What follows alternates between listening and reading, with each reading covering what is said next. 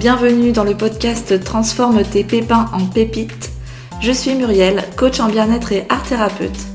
Je te propose ici de retrouver dans chaque épisode des partages, des conseils, des outils pour te sentir mieux dans ta vie, pour transformer tout ce qui te pèse, pour transformer le négatif en positif. Ici, on passe à l'action pour que ça change et on passe à l'action pour une vie meilleure. On se retrouve aujourd'hui pour un nouvel épisode et j'ai le plaisir d'accueillir une nouvelle invitée qui a accepté de venir partager son témoignage. Alors pour rappel, ce podcast a pour objectif d'apporter des clés, d'apporter des partages sur comment on peut transformer nos difficultés en opportunités et comment on peut mieux vivre les moments difficiles que l'on traverse dans notre vie. Dans ces interviews, eh bien, chaque, chaque invité partage son approche, sa vision et ses conseils sur comment eux-mêmes ils ont pu surmonter ces obstacles. Et aujourd'hui, j'ai le plaisir d'accueillir Marion Fourmand. Marion, euh, bonjour Marion déjà. Bonjour Muriel. C'est comme ça qu'on prononce ton nom Tout à fait, c'est ça. Au début, je, disais Fourman, mais non. non, c'est Fourmand, tout à fait. Non, c'est parfait. C'est bien français. Exactement. Donc, euh, bah Marion, je te présente euh, rapidement pour euh, qui tu es et, et t'annoncer. Donc, tu, es, tu as été une ancienne infirmière en santé mentale pendant 9 ans et tu es actuellement hypnothérapeute. Tu as créé ta propre entreprise, Fullness Therapy. Tout à fait. Ok. C'est ça. Bah, merci déjà, Muriel, en tout cas, de m'accueillir sur ce podcast. Euh, ça me fait très plaisir et je trouve que c'est quand même un engagement aussi euh, de pouvoir euh, donner sa parole et tout l'expérience qu'on a pu avoir aussi et, et, pouvoir justement donner des clés. Donc je te remercie pour ça. Avec grand plaisir. Merci à toi du, coup parce que c'est vrai que de se livrer aussi c'est pas toujours facile et simple et c'est vrai que c'est c'est un beau partage en tout cas pour tous ceux qui nous écoutent. Donc merci du fond du cœur. Et euh, alors avec Marion, pour tout vous dire, on se connaît. Euh, alors je sais pas si ça fait deux trois ans, mais on se connaît euh, depuis quelques temps. On s'est rencontrés dans une association qui s'appelle l'association Inspire. C'est une association nantaise qui vise à promouvoir la médecine intégrative et les thérapies complémentaires. Et c'est au cours d'une discussion avec Marion sur le burn-out que là, j'ai eu l'idée de te proposer justement de, de venir ici pour euh, bah, te poser des questions, pour euh, que tu puisses nous partager ton expérience sur les, la période difficile que tu as pu vivre euh, au cours de ta vie. Donc, bah, écoute, Marion, si tu es prête, on est parti. Et bon, on est parti. ok. Donc, du coup, est-ce que tu peux nous dire un peu plus qu'est-ce qui s'est passé pour toi Quelle période de ta vie difficile tu as traversée? Alors, euh, c'était donc en avril 2021, euh, et euh, je dirais même que ça remontait déjà depuis trois ans, donc c'était quand j'étais infirmière en santé mentale, avec cette période de crise sanitaire qui est arrivée aussi avant, et ça a vraiment été après, finalement, ce burn-out. Mm-hmm. on a été donc plusieurs collègues à être en burn-out par rapport peut-être à un fonctionnement aussi d'équipe, euh, une nouvelle organisation aussi. Et, euh, et, voilà, ça a été quelque chose qui a été euh, assez difficile d'un point de vue des symptômes aussi. C'est vrai que quand on ne connaît pas le burn-out, eh bien, il faut, faut, prendre le temps de, de, voir ce qui fonctionne pas, en fait. Ce que je souhaitais euh, surtout euh, évoquer, c'est euh, que je pense que c'est plusieurs facteurs qui font qu'à un moment donné, on arrive un peu dans un chaos, dans un, un burn-out finalement. Je dirais que c'est d'un point de vue peut-être de l'entreprise ou d'un fonctionnement d'équipe, mais d'un point de vue aussi individuel. Je pense que ça va impacter aussi sur des valeurs, sur des choses plus profondes que ça. D'accord.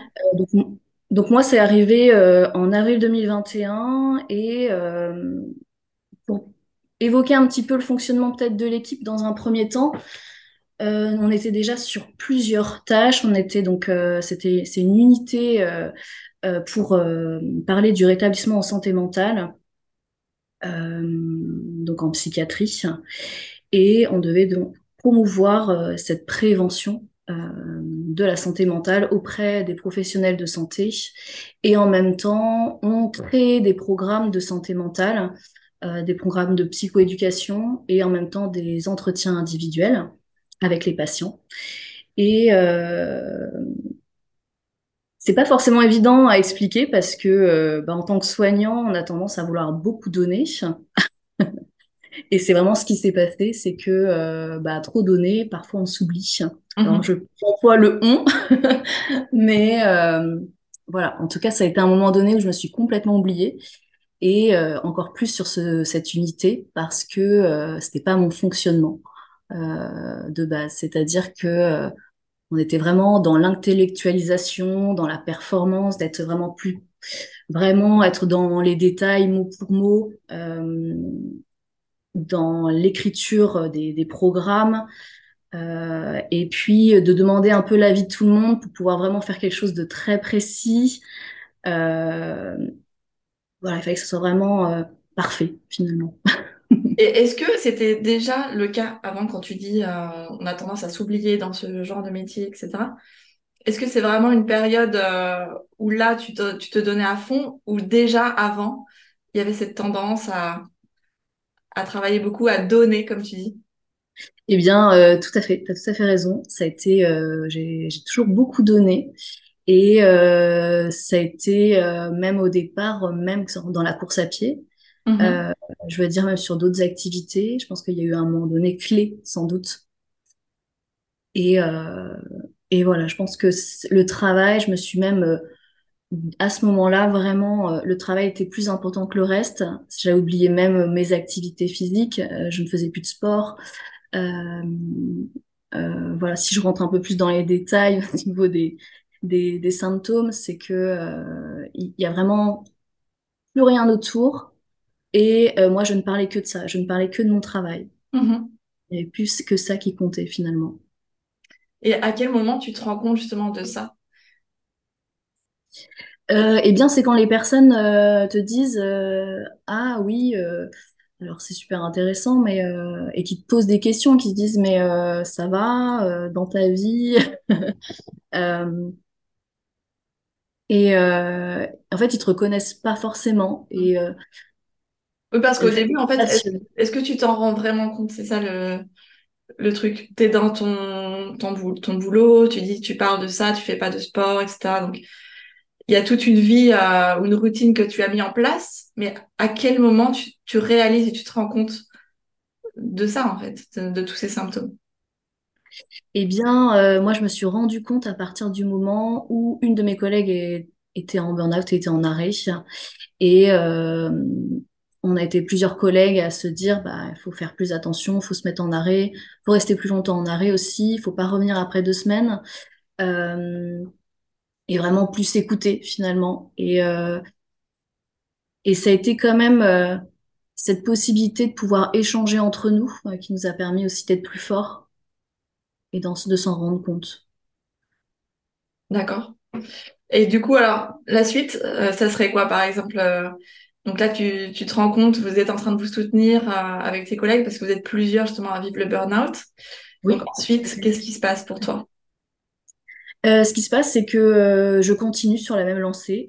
je continue à travailler, c'est-à-dire à travailler à mon domicile, euh, à recevoir des emails, à regarder, euh, être sur LinkedIn et pouvoir toujours faire mieux finalement. C'est vraiment une forme de perfectionnisme euh, pour réussir finalement. Et, et euh, ce qui s'est passé, c'est qu'à un moment donné, euh, bah, mon cerveau a complètement déconnecté. J'étais au travail à ce moment-là, dans un bureau, et j'étais sur une formation en ligne. Et ma collègue avait déjà énormément avancé sur ce projet. Et moi, j'étais vraiment en retard. Et, et, en fait, il fallait que je continue, je continue, je continue j'essayais de me concentrer, j'arrivais plus du tout à me concentrer. Je faisais des, des repeats, je, je revenais en arrière, j'écrivais et, et à ce moment-là, c'est, c'est, j'ai commencé à presque me dissocier, c'est-à-dire je ne sentais plus mes, mes bras euh, et j'étais comme en train de faire un vertige, une angoisse. Mm-hmm. Euh, et ça a été insupportable de pouvoir euh, présenter cette vulnérabilité aussi à mes collègues j'avais vraiment l'impression de devenir folle, de même faire une décompensation psychotique. Et, et c'est une peur qui a été qui, qui, a pris tout possession de moi. Finalement, je me suis sentie vraiment au plus mal et finalement bah, en mode survie. C'est quoi la peur profonde qu'il y a justement derrière tout ça? Euh, La peur profonde euh, derrière la peur euh, de, de, décompenser? Ouais. C'est ça que tu veux dire? Oui. Tu parles d'angoisse en fait, tu parles d'un moment, un moment d'angoisse, tu parles aussi d'oser montrer sa vulnérabilité. Et ben, c'est se perdre complètement, finalement. Moi, c'est ce que je, je percevrais c'est de se perdre complètement euh, finalement pour plaire aux autres aussi, pour plaire à, la société. De manière globale. et euh, finalement de pas être soi-même et d'oublier toute son authenticité. Et euh, c'est ça que je perçois aujourd'hui en tout cas. Et quel lien tu fais avec le fait de justement être très très présente dans ton travail, aller chercher la perfection? Et ben c'est euh, ce manque de confiance en soi, d'estime de soi. C'était, c'est, je pense qu'il y a beaucoup de ça et, et euh, de pouvoir prouver qu'on peut réussir aussi. Donc dans cette période-là, alors là on, tu as cette, euh, cette angoisse, cette possibilité aussi de d'ouvrir ton cœur et d'ouvrir ta parole aux autres pour demander de l'aide. Et comment tu, comment tu arrives déjà à passer et oser faire ça? Qu'est-ce qui, qu'est-ce qui se passe dans ta tête à ce moment-là pour faire ce pas-là? Pour euh, oser demander euh, pour euh, aller mieux? Ouais. Veux dire. Alors même ce qui s'est passé, c'est qu'à ce moment-là, je ne pouvais même pas en parler à mes collègues. Et, et du coup, je suis partie, j'ai pris ma voiture et j'étais en pleine angoisse totale. Et euh, j'osais même pas en parler, euh, même à mes parents. Et euh, du coup, ce que j'ai fait, j'ai appelé SOS médecin. J'ai même appelé des collègues à moi, un psychiatre et une connaissance aussi. voilà. Et c'est vrai que à ce moment-là, mon collègue, mon ami psychiatre me disait, mais lâche prise. Lâche prise. Ça veut dire quoi, lâcher prise? Lâcher prise, et ben justement, je pense que c'était réellement ça. C'était, j'étais dans le, le contrôle euh, total. J'essayais d'être dans le contrôle total, mais finalement, à un moment donné, euh, eh bien, c'est euh, c'est laisser ce qui se passe, accepter hum. ce chaos, l'accepter. Parce que tu as, réussi à faire dès le début. Alors là, le psychiatre, il te dit lâche prise. Ah non, ça n'a pas fonctionné du tout. ça n'a pas fonctionné du tout. D'ailleurs, ça m'a ça a mis beaucoup de temps avant de, de comprendre euh, euh, comment on peut lâcher prise. C'est vraiment pas évident. Hein. Oui, oui, et puis on peut dire aussi, on peut parler des résistances, des résistances de notre ego ou, ou du, du mental qui veut contrôler. On n'est peut-être encore pas prêt ou on a du mal à lâcher justement. Mais il y a quand même cette partie de toi qui demande de l'aide à l'extérieur, si je comprends bien. Donc, pas directement à tes collègues, mais quand même à un, collègue psychiatre. Oui, des personnes vraiment qui me connaissent bien. Ok. Euh, et, euh, et aussi euh, parce que il y a eu beaucoup beaucoup de fatigue et la personne, mon amie, voilà, elle, c'était plus dans une autre situation une autre situation qui fait que j'étais très fatiguée aussi et que ça n'allait plus et mhm. qu'il y avait vraiment quelque chose à, comprendre aussi. D'accord. Et euh, quelle, euh, quelle raison ou quel motif tu donnerais euh, de ce passage chaotique dans ta vie? Pour quelle raison tu penses que tu as vécu ça? Je pense que c'était pour mieux me comprendre, mieux me connaître euh, savoir euh, beaucoup plus qui j'étais, qui je suis mm. aujourd'hui, et, euh, et, finalement que je faisais fausse route. Ça veut dire que c'est pas forcément lié que à, à ce que tu vivais, c'est-à-dire que je sais pas, hein, tu me dis si c'est ça ou pas, mais comme si c'était le, fait de s'oublier, de faire beaucoup d'heures, etc., de chercher le, perfectionnisme, c'était comme un déclencheur mais qu'au fond, il y a une raison profonde et là tu dis, tu parles de fausse route. Est-ce que tu peux nous en dire un peu plus sur ça? Euh, alors, euh, si, alors là, ce serait plus encore mon regard euh, d'hypnothérapeute. Euh, je vais pas non plus euh, dévoiler euh, tout, mais ce que je voulais expliquer surtout, c'est que je pense que c'est des choses qu'on a déjà vécues dans sa famille, qu'on a déjà vécues étant enfant, et des schémas qui peuvent se répéter. Mhm. Et je pense que c'est surtout ça, et je pense que c'est important de de pouvoir euh, se faire accompagner, en tout cas à un moment donné, euh, pour savoir euh, quels sont nos besoins, nos envies, pour pouvoir bah, se sentir bien dans sa vie et, et trouver cet équilibre en fait. Moi, je pense que c'est comme si je portais un masque. Ouais. en tant que soignant, parfois, il faut pas montrer ses émotions. Parfois, il faut se couper et, et voilà, pour pas Montrer justement qu'on est fort, euh, montrer qu'on est parce qu'on est fort. dans le rôle du soignant, Exactement. les dents. Exactement. Sauf qu'à un moment donné, quand on se coupe complètement de qui on est, et ben c'est là où justement il y a un gros risque de burn-out Ouais, et de chaos. ouais. Euh, parce qu'on s'oublie totalement et à un moment donné, bah, il faut bien rééquilibrer les choses.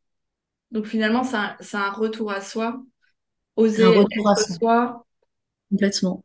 enlever les filtres, les couches. Donc, C'est ça.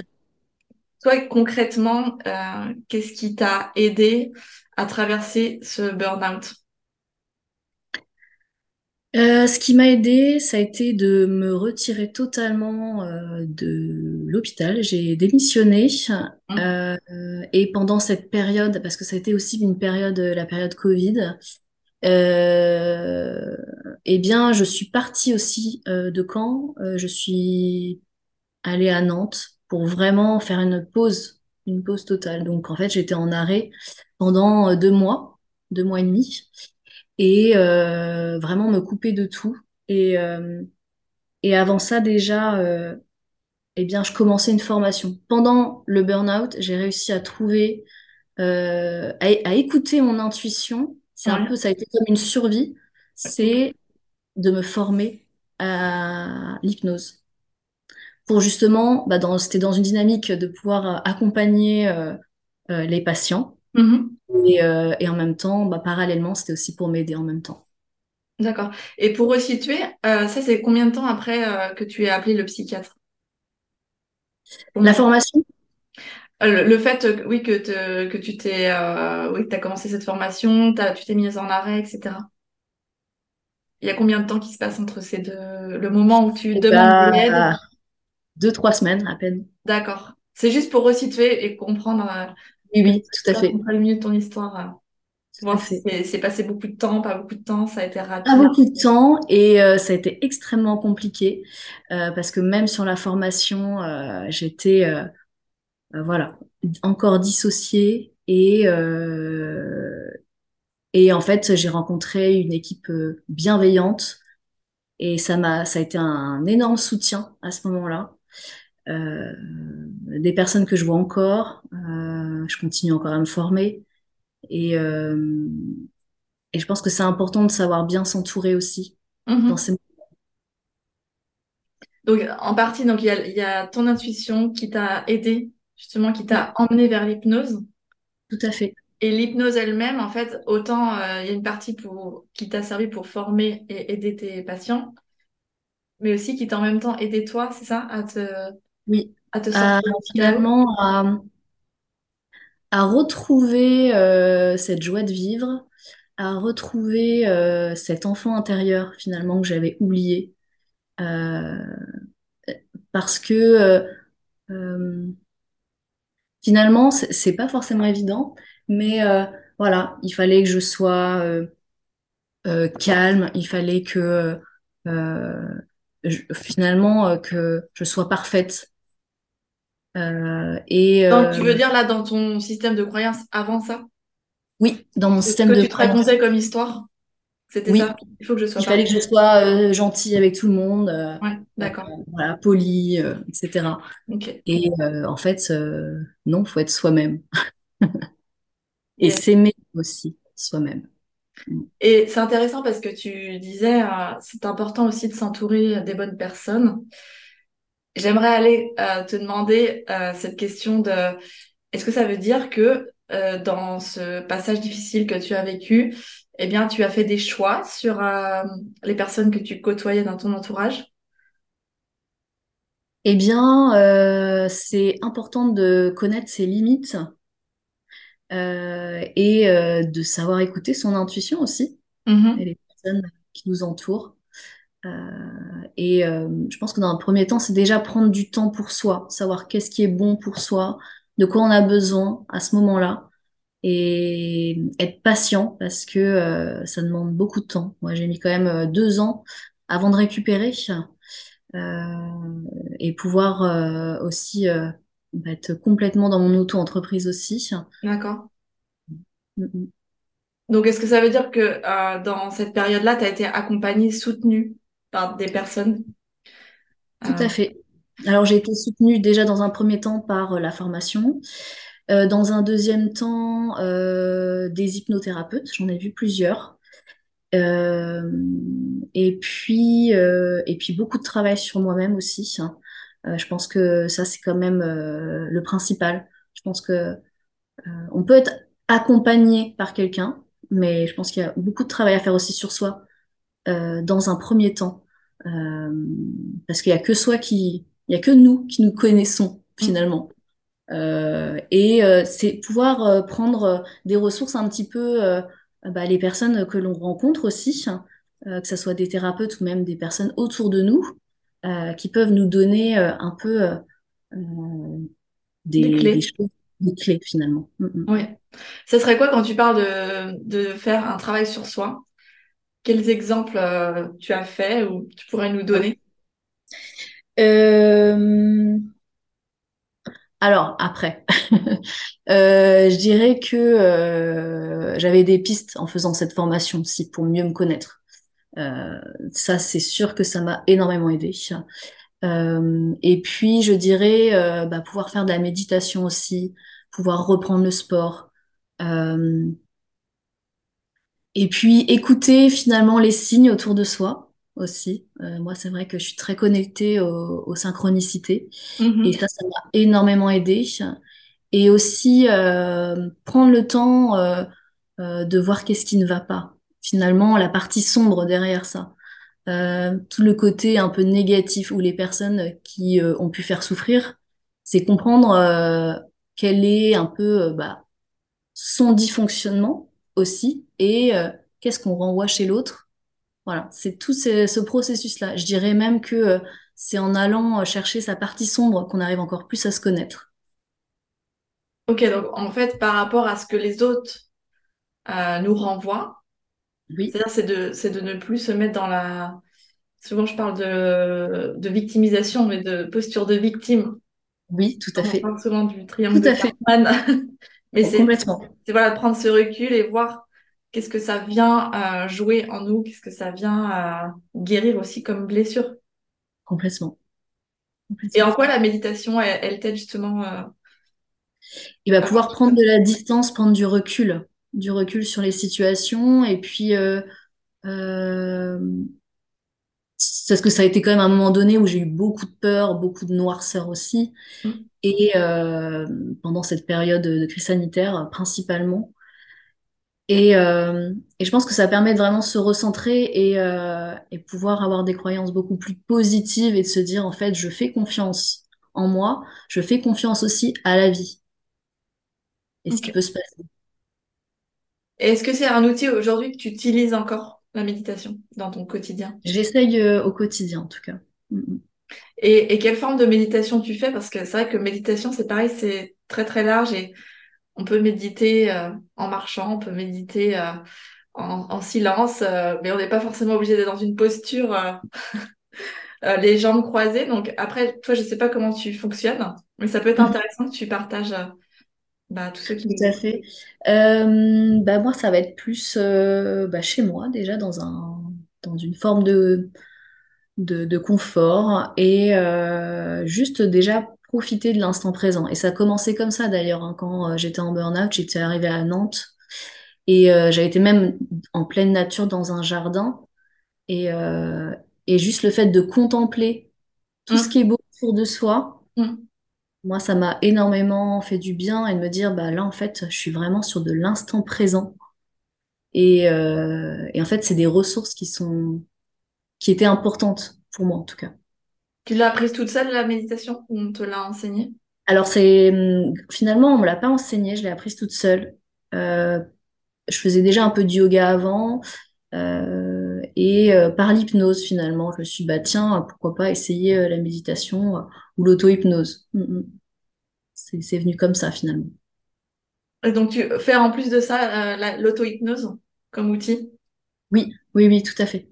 Et qu'est-ce que ça t'apporte, euh, comme en plus tu es hypnothérapeute? Peut-être que tu peux nous expliquer euh, les bénéfices, qu'est-ce que voilà, ça t'apporte? C'est quoi l'hypnose? J'en profite hein, pour te poser plein de questions. Ah bah oui, tout à fait, tu as tout à fait raison. Euh, alors l'hypnose, qu'est-ce que c'est? Justement? C'est un état de conscience euh, modifié. Alors c'est tout à fait naturel et ça permet d'aller chercher ses ressources à l'intérieur de soi et pouvoir aussi euh, bah, un peu euh, libérer certains blocages, certaines blessures, euh, des addictions, des peurs, des croyances, vraiment tout un ensemble. Et pouvoir justement peut-être plus se faire confiance aussi et si je devais donner un peu, définir un peu l'auto-hypnose, c'est justement se recentrer et se réancrer aussi dans une dynamique. Par exemple, le matin, ça pourrait être, eh bien, euh, là, je vais avoir euh, euh, un, un podcast, par exemple. Euh, je vais mettre en, dans un ancrage où justement, euh, bah, je ressens un peu ma posture, mon corps, euh, qu'est-ce que je ressens à l'intérieur comme Mhm. émotion et, euh, et puis euh, bah, créer cette confiance à l'intérieur de soi. Je trouve que ça déjà c'est la base, Ouais, vraiment se sentir bien. ok. Donc ça veut dire que euh, si je comprends bien, tu as mis une euh, routine en place euh, avec des choses qui te font du bien, qui te reconnectent à toi. Tout à Euh, fait. est-ce que c'est est-ce que c'est ça vraiment qui t'a aidé à sortir du burn-out? Ou il y a autre chose que tu t'aimerais rajouter? Euh, oui, alors ça en fait grandement partie. Et en même temps, euh, bah, toutes les croyances qu'on peut avoir, les croyances limitantes. Euh, il y a aussi la, la programmation neurolinguistique qui Ouais. permet justement de, de faire ressortir euh, euh, toutes ces croyances euh, limitantes. La. PNL? La PNL, tout à Tu fait. t'es euh, formé à la PNL ou c'est toi-même qui... Alors c'est la formation en elle-même, c'était hypnose et PNL. D'accord. Voilà, donc ça t'a permis euh, en même temps de dégager des croyances euh, limitantes qui ne nous servent plus. Complètement. Ok. En combien de temps, plus ou moins, euh, ça a duré cette, euh, tout ce passage-là? Alors le passage, tu veux dire? Bah, le chaos, en fait. Je parle de ce Ah, moment du où, chaos. voilà, Eh depuis bien, le début que tu comme euh, eh bien deux ans, deux ans, deux ans et demi à peu près. D'accord. J'ai été accompagnée aussi par une, réf- enfin, une réflexo, Réflexologue. réflex- qui a fait de la réflexologie plantaire et de Mhm. l'énergétique.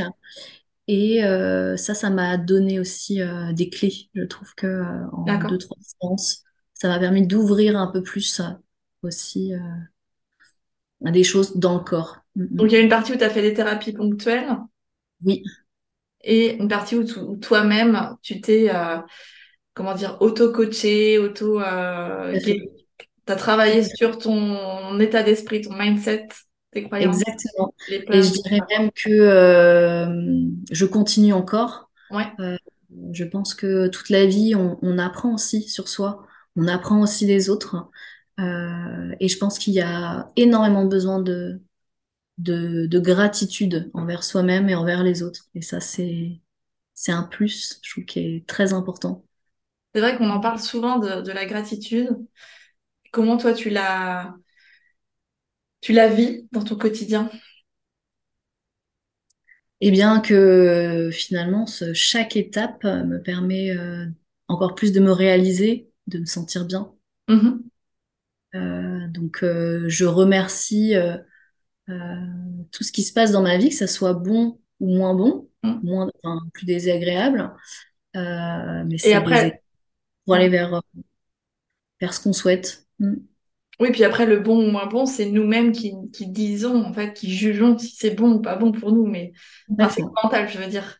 Mm, mm. Et là, justement, je vais faire le lien en parlant de gratitude. Ben, suite à cette expérience, euh, moi, j'aime bien poser cette question de voir le cadeau, l'opportunité d'avoir vécu ça, d'avoir euh, vécu peut-être de la souffrance, de la difficulté. Euh, ça serait quoi pour toi? Qu'est-ce que t'en tires de tout ça? Euh, et bien qu'il y a déjà plus- il y a énormément de possibilités euh, et euh, ça permet euh, cette souffrance d'aller vers euh, du meilleur, vers euh, la joie, du bonheur et, euh, et de créer son univers finalement. Créer son univers pour euh, revenir à soi, finalement? Oui, et finalement ce chaos, euh, ça a été ça, c'est que euh, euh, j'ai beaucoup donné aux autres et aujourd'hui là, pendant ces deux ans et demi et Ouais. plus, euh, eh bien, je me suis beaucoup occupée de moi, en fait. Et Ok. c'est- je sais que la troisième étape, ça va être euh, trouver cet équilibre entre les deux. D'accord. Ah, c'est super intéressant. Mm, Ouais, c'est, c'est toujours en- l'équilibre entre soi et les autres. tout à fait, c'est ça. Et euh, je pense que justement, pour accompagner les personnes, le mieux, c'est déjà de se connaître parfaitement, un peu mieux, euh, et, euh, et voilà, déjà faire un travail sur soi, même si euh, je le faisais déjà un peu auparavant, mais pas assez. Mm. Donc, ça serait quoi le conseil que là, tu pourrais donner à quelqu'un qui, en ce moment, vit une situation difficile et ne sait pas trop quoi faire, se sent un peu perdu? Eh bien, déjà, c'est ne pas rester seul et en même temps savoir se ressourcer aussi. Euh, garder ces moments de pause, de ressources euh, à soi. Alors peut-être des activités où- qui se font plaisir ou encore euh, du repos.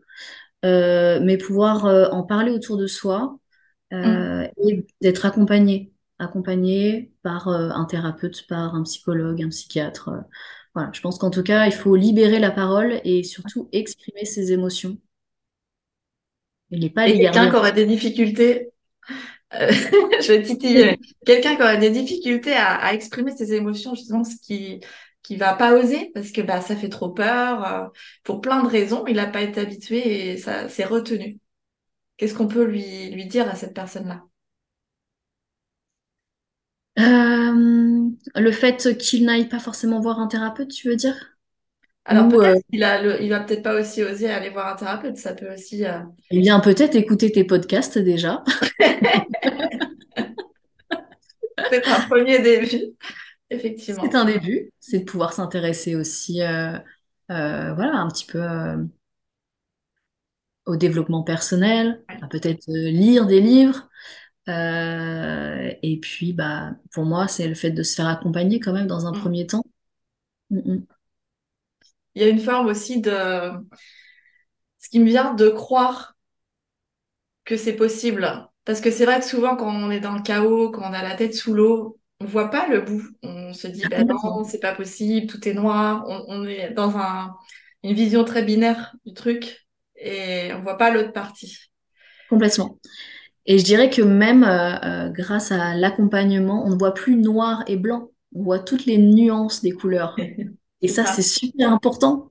Ouais, exactement. De pas s'enfermer que dans une vision et que de, de croire aussi que c'est possible, que c'est possible, que tout le monde aussi mérite euh, d'être joyeux, d'avoir une vie euh, équilibrée, mais ça commence aussi par soi, par l'intérieur, de le vouloir et de- Totalement. d'observer aussi ses pensées, ce qu'on se raconte euh, euh, quelquefois comme histoire qui nous empêche ou qui, qui nous bloque bah, d'être heureux, hein, d'oser être heureux et d'oser vivre une vie plus épanouie. Tout à fait. Changer euh, sa posture, son, son, ses attitudes, son comportement mm, mm, aussi. hein. Et, pour terminer, euh, c'est vrai que l'acceptation, c'est aussi euh, une clé qui, qui nous permet de ne pas être en lutte en fait contre soi ou avec soi. C'est-à-dire que c'est OK de vivre l'inconfort ou d'être euh, dans le, le chaos. J'allais dire Totalement. mais tu vois ce que je veux dire? C'est vrai qu'il faut accepter ce moment très difficile. Mm. Que moins on l'accepte et euh, plus c'est compliqué. Finalement, il faut vraiment accepter que ça soit comme ça et, accepter sa part de vulnérabilité. Mm.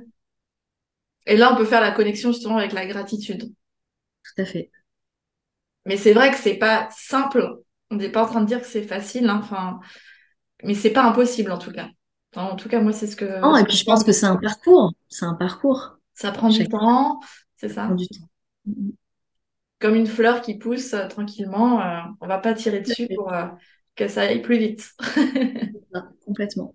Et peut-être qu'au début, on est un cactus, voilà. Et après, on est une fleur.